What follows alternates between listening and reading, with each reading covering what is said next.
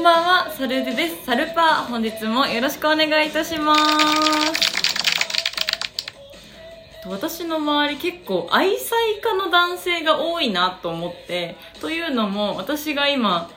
働いているお店の店長もすっごい愛妻家な方で、この前営業が終わった時に、あの、社員割引で何かあのみんな物買うみたいな感じになってて見てたんですけども店長はすごい鼻炎なんですけど鼻炎のその鼻にシュッシュするお薬とあとコナンの卵のチョコを何個か買ってたんですよ。卵のチョコっていうのはあの卵型のチョコの中に食べるとあのおもちゃが入ってるみたいなあのお菓子があるじゃないですか。あれ買っててあ店長コナン好きなんだと思ってコナン好きなんですかって言ったらあ妻がねって言ってそのチョコのお菓子を何個も買われててあすごい。なんか奥さんのためになんかこうやってお菓子買ってくれる旦那さん素敵だなと思ってでしかも奥さんが好きなアニメのお菓子をわざわざちゃんと買ってくれるっていうあなんかもうねすごいちゃんと奥さん思いな方なんだなと思ってもなんかそこで好感度爆上がりなわけですよ。なんかだから奥さんを大事にしてる方って本当に素敵だなと思ってて。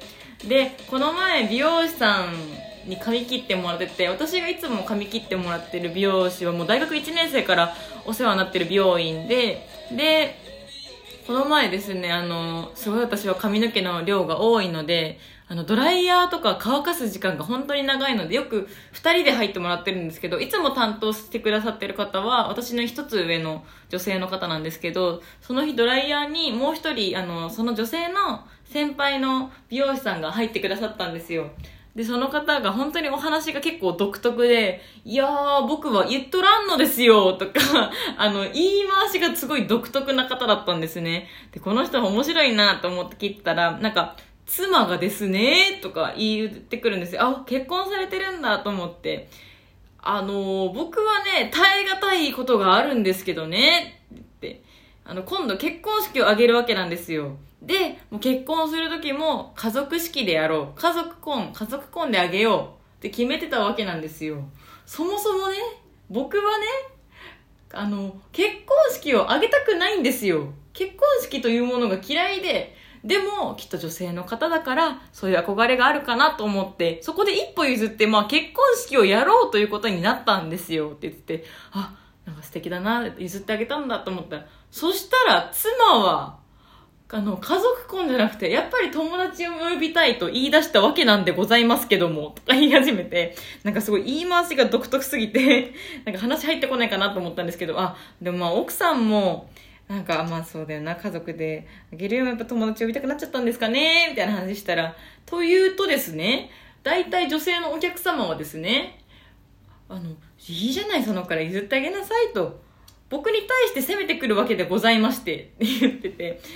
で、そもそも僕は結婚式をやりたくないけど、やるっていうことを決めた。で、そこでまあ一歩譲ってる。で、さらに友達を呼ぶことも譲ってあげろと言われている今。僕はなぜ責められなければいけないのかと 言い始めて、確かにと思って、あ、そこでなんか私もその人の味方になろうと思って、確かにそうですね、みたいな。女性のなんか目線からしたら確かに僕はもう聞いてやるよとは思うかもしれないですねって話したら、そうなんでございますとか言ってて、すごい面白い方だなと思って、でもまあ、結局的、結果的にその友達呼んで式やるみたいな話になってて、あ、そうなんですね、みたいな、じゃあもう譲ってあげたのすごい素敵だと思いますって話してて、で、なんか、あでもなんかこ結構その後も奥様のその変わった話とかを聞いてて、9品3分クッキングでナポリタンを作ったらしいんですよ。で、そのナポリタンでケチャップをフライパンに入れて、ケチャップの水分を熱でどんどん飛ばしていくっていう技術を見て、僕はそこでナポリタンを作りたいと思ったのですよって言ってて、その水で飛ばす作業がしたくてナポリタンを作って、で、フラ、フライパンの上にナポリタンの具材とケチャップが別々に乗ってるこのなんか、すごいことを僕は経験したかったわけなんですよ。でそこで妻が来て、あの、何か手伝うことあるって言って、そのフライパンをガシャガシャ回し始めて、僕のやりたかった水分を飛ばしたい技術が一瞬にして崩れたわけでございますとか言ってて、なんか、この人すごい話し手さんなのかな？ライブ、なんか、同じラジオトーカかなって思うぐらい、なんか話にどんどん吸い込まれてってて、すごい面白くて、その奥さんはその全て僕になりたかったことを崩してったって言ってて、めっちゃ面白い奥さんだなと思ってて、いや、僕のやりたかったことはこれじゃないってそこでなんか怒ったらしいんですけど、なんか、あ、そうだったの？ごめんね、みたいな感じで、全然反省してないわけでございますって言ってて、めっちゃ面白いこの人なんだと思ってて、で、逆になんでそんななんか文句すごい言うのに、なんで、なんか結婚の決め手は逆に何だったんですかって言って、まあなんかこう言ってるけど、まあすごいいい人でありまして、妻はって言ってて、あ、そうなんだ、でもまあいいところはあるんだと思ってて、何か他にエピソードないんですかって言ってて、あの、結婚のご挨拶を両親に、あの、お嫁さんの両親にしに行くときに、あの、両親が焼肉屋さんを予約してくれてたらしいんですよ。その時点でなんか、ん？って思ったらしくて、で、あの、焼肉焼きながら、ちゃんとかしこまった挨拶できるかわからないのになんで焼肉なんだって思いながら行ったわけなんですよ。で、焼肉を焼きながら、まあ、ファーストオーダー取って、で、焼肉全部来て、僕は塩カル、塩のタン塩タンで挨拶をちゃんとしようということになって、で、塩タンを焼き終わって、各テーブルに乗せてって、じゃあ挨拶をしようって思ったら、そ の奥さんの方がカルビを焼き始めちゃったらしいんですよ。やばい、挨拶できない、挨拶できないってなったら、ビールも相手の方からになっちゃってて、やばいやばい、頼まなきゃってなってまたセカンドオーダーを頼むわけでございますよって、ま、その話してて続くわけなんですけども。で、その後に、じゃあ、じゃあ分かった。妻には妻の考え方があるんだ。じゃあ、あの、このカルビを焼き終わったら言おうと思って、で、カルビを焼き終わってさあ言おうと思ったら、その奥さんがハツを焼き始めちゃったらしくて、ホルモン!ってなったらしいんですよ。で、ホルモンを焼き始めちゃったことによって、もう、ホルモンって焼く時間が長いわけだから、もうなかなか挨拶ができなくて、いやいや、ちょっと待ってくれよ、妻と思って、で、一回、次は、もう、このハツを焼き終わったら言おうと思って、で、そしたら、えテーブルに配り終わった。じゃあ、初焼き終わったね。じゃあ、言おうってなって言い始めようとしたら、奥さんが白コロホルモンを焼き始めようとしたので、いや、ちょっと、ちょっと、さすがに、ねみたいな感じで腕を掴んで止めたらしいんですよ。で、じゃあちゃんとね、挨拶しようってなって、やっ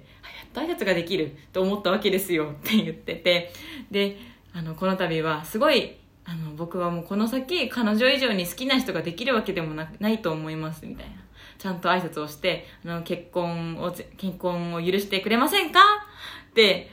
伝えたらあの奥さんをパッと見た時に奥さんがあの爪楊枝で歯をシーシーしてていやなんで？みたいな感じになってそしたらそれを見たあっちのご両親の方のお父さんがお前はなんでこんな真面目な挨拶をしている時にそんな歯でシーシーしてしまうんだってすごい怒ったらしくて。で、なんかそれを聞いた奥さんは、いや別にいいじゃんみたいな結構強めの反抗で言い出して、で、そして、お母さんの方を見たら、お母さんは、あの、その結婚の挨拶されたことが本当に嬉しかったらしくて、すごいもう号泣してたらしいんですよ。父は怒り、娘しいし、母はめちゃめちゃ泣く。僕はどこにいればいいんでしょうかって言ってて、めちゃめちゃその家族面白いなって思ったんですよ。で、ちなみになんで奥さんとそんななんかあまり相性が合わなそうなのになんで一緒に入れるんですかって言ったら、いや、こういう奥さんの話するじゃないですか。変わってるところとか。それをして大体まあお客さんに怒られるわけですよ。いや別に嫁さんに合わせてあげなよって言ったら、なんか、そう言われたらなんか僕も反省して妻に、あの時ああ言ってごめんねって家帰ったら言うんですよ。そしたら僕の妻なんて言うと思います？別にね、お客さんにはそう言われたかもしれないけど、私はあなたのことしか見てないし、あなたのことが大好きだから、そんなことで嫌いになったりしないから大丈夫だよって言って、僕ももう彼女しかいないなと思ってそう思っているわけなんですよって言って。最後にあのちなみにお客様あの恋人とかいらっしゃるんですか？って言われたからああの